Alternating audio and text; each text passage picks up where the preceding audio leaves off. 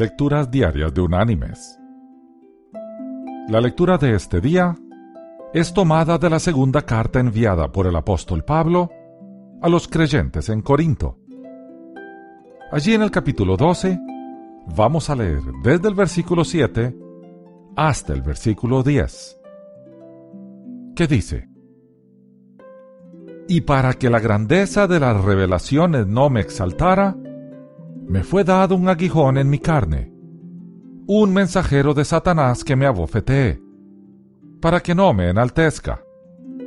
Respecto a lo cual tres veces he rogado al Señor que lo quite de mí. Y me ha dicho, Bástate mi gracia, porque mi poder se perfecciona en la debilidad. Por tanto, de buena gana me gloriaré más bien en mis debilidades, para que repose sobre mí el poder de Cristo. Por lo cual, por amor a Cristo me gozo en las debilidades, en insultos, en necesidades, en persecuciones, en angustias, porque cuando soy débil, entonces soy fuerte. Y la reflexión de hoy se llama muchos lápices. Una señora que vivía sola experimentaba un serio problema. Hacía ocho años que su marido había fallecido y por estos días ella no podía salir sola excepto a dar caminatas cortas, porque tenía muchas dificultades con su memoria corta. Las conversaciones se limitaban a unos cuantos comentarios repetidos y nada más.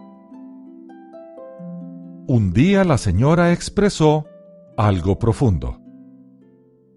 Ella dijo, El otro día estaba pensando en mis problemas y decidí que no tengo nada de qué quejarme.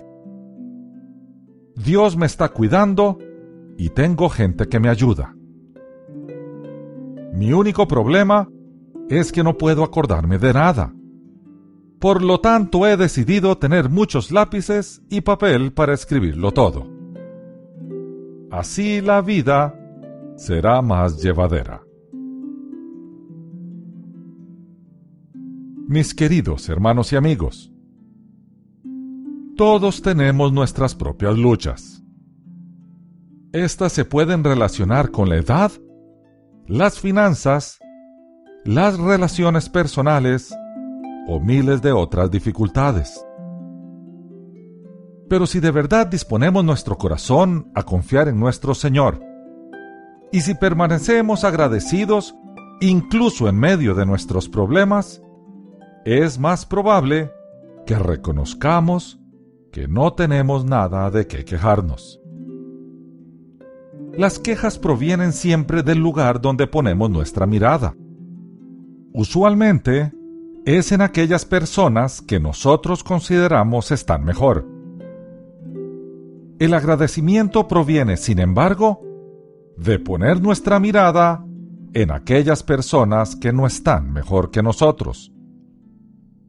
Unos provocan nuestra envidia, los otros nuestro servicio. ¿Dónde deberíamos dirigir nuestra mirada? Que Dios te bendiga.